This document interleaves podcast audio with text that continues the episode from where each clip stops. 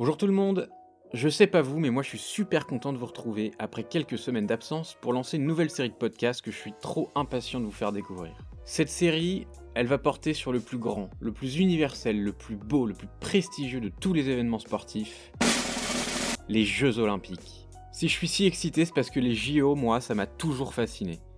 Honnêtement, sur les 4 dernières éditions, j'ai pas dû rater plus de 23 minutes de diffusion télé. Je suis un fan absolu, du genre à me lever la nuit et à pas rater une miette de toutes les compétitions, que ce soit du hockey sur gazon, du rugby à 7, de l'aviron ou de l'escrime. Ce que je trouve fou, c'est de voir toutes ces sportives et tous ces sportifs de toutes les nationalités, dans tous les sports, concourir en même temps, au même endroit, et essayer de réaliser leurs rêves. Parce que clairement aujourd'hui, les JO c'est le Graal absolu. Pour beaucoup de disciplines, la plupart même, si on enlève le foot, le tennis, le cyclisme par exemple, qui sont des sports assez médiatisés le restant de l'année, c'est une vitrine inégalable et le prestige d'un titre, d'une médaille, voire même simplement d'une participation, ça fait rêver tout le monde.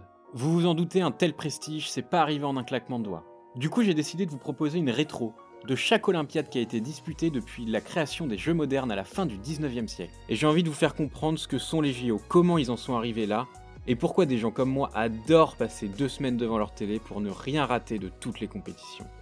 Tout au long de cette série, je vais vous présenter des grands sportifs, des grands moments qui ont marqué l'histoire des Jeux, que ce soit au niveau de la performance purement sportive, ou aussi au niveau de l'impact politique que certaines actions ont pu avoir, ou tout simplement des histoires humaines, des histoires de vie qui font la grandeur des Jeux. Je vous propose donc un petit rendez-vous à peu près hebdomadaire qui va nous emmener ensemble jusqu'à l'allumage de la flamme olympique à Tokyo le 23 juillet, allumage qui donnera le coup d'envoi de la 32e édition des JO modernes. Allez, on est parti et pour ce premier épisode, on se rend à Athènes, le berceau des Jeux Olympiques, pour la première édition des Jeux modernes en 1896. Je proclame l'ouverture des Jeux Olympiques. Allez, les pauvres sont lâchés, la finale avec l'équipe de France. record du monde the gold medalist and Olympic champion. Et là, c'est un rêve qui se réalise, c'était juste un rêve. This has been her destiny all along. Le sport, c'est bien. Bon déjà, commençons par le commencement. Les Jeux olympiques modernes, comme on les connaît aujourd'hui, sont descendants des Jeux olympiques antiques, organisés en Grèce entre le 8e siècle avant Jésus-Christ et le 4e après Jésus-Christ environ.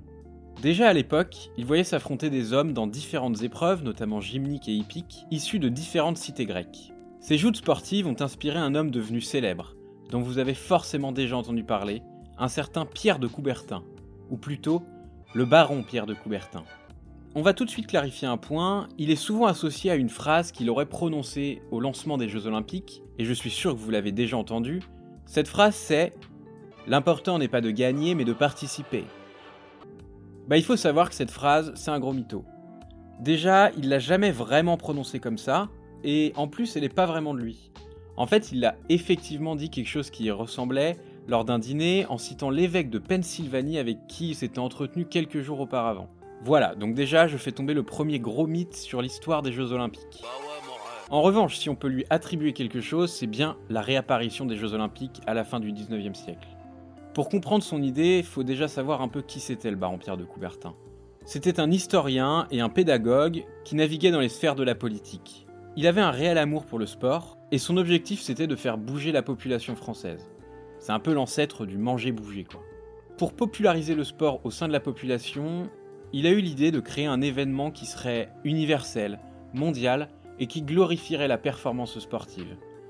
Du coup, il a proposé plusieurs fois la création des JO, et c'est finalement au début des années 1890 qu'il reçoit l'accord de plusieurs dirigeants politiques. Il fonde alors le Comité international olympique, le CIO, qui gère aujourd'hui encore les JO, et annonce la création de la première Olympiade, qui aura lieu en 1896 à Athènes, berceau des Jeux olympiques. Bon, au départ, lui, il n'était pas trop chaud pour aller en Grèce. Lui, ce qu'il voulait, en bon franchouillard, c'était l'organiser à Paris en 1900, dans le cadre de l'exposition universelle qu'allait organiser la capitale française. Seulement, ses proches au sein du CIO ont eu peur que le soufflet retombe un peu, et du coup ils ont voulu absolument organiser une Olympiade le plus rapidement possible. Du coup, la première date retenue a été 1896, et il a paru logique à tout le monde d'organiser cette première en Grèce. Lors de ces premiers Jeux Olympiques, 241 sportifs s'affrontent pendant 9 jours sur différentes épreuves. Athlétisme, gymnastique, escrime, lutte, tir, mais également sport nautique, cyclisme ou quelques sports collectifs comme le cricket et le football. Mis à part en escrime, une compétition réservée aux maîtres d'armes et donc aux professionnels, tous les participants sont des amateurs. Parce que Coubertin, il estimait que le professionnalisme, qui induit donc une rémunération, c'est parfaitement contraire à l'esprit du sport. Bon déjà là-dessus on voit que ça a pas mal changé. Autre particularité, les femmes ne sont pas admises lors de ces premiers Jeux olympiques. Alors certes Coubertin avait des bonnes idées, il était assez précurseur en matière de sport, mais on peut pas dire que c'était un pionnier de l'égalité homme-femme. On le verra par la suite, il avait pas mal de défauts finalement, le Pyro. 669 des 241 sportifs participants sont grecs. L'homme qui terminera l'Olympiade avec le plus de médailles est un Allemand, et il s'appelle Karl Schumann. Il faut dire qu'il n'a pas fait le voyage pour rien.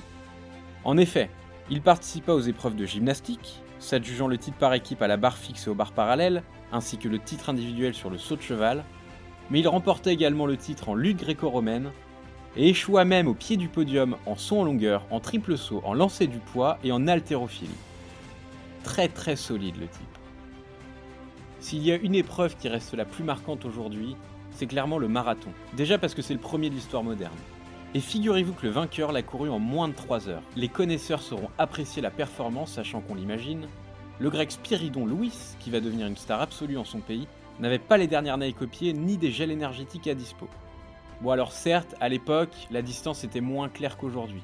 Aujourd'hui c'est exactement 42,195 km, à l'époque c'était entre 40 et 42 km, mais quand même. Plus que cette victoire, l'anecdote la plus marrante, ça reste celle d'un autre grec, un certain Spiridon Belokas, un nom qui ne s'invente pas, qui a seulement 19 ans, parvint à franchir la ligne en troisième position. Grosse performance, se dit-on alors. Mais problème, à l'arrivée, le Hongrois Julia Kellner, qui est arrivé en quatrième place, l'accuse d'avoir parcouru plusieurs kilomètres à l'arrière d'une charrette de foin.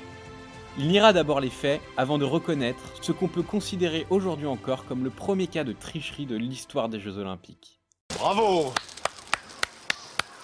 Très drôle, bravo Bon, vous l'aurez compris, ces premiers Jeux Olympiques réservés aux hommes, amateurs, et dont deux tiers des participants étaient grecs, ont plus grand chose à voir avec ce qu'on connaît aujourd'hui.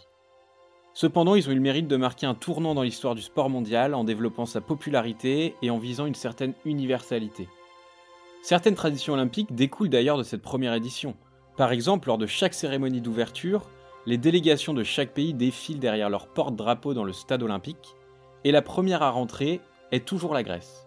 De même, aujourd'hui encore, le CIO a deux langues officielles. L'anglais, logique, mais également le français, en raison de son créateur Pierre de Coubertin qui, je vous l'ai déjà dit, était un peu franchouillard sur les bords.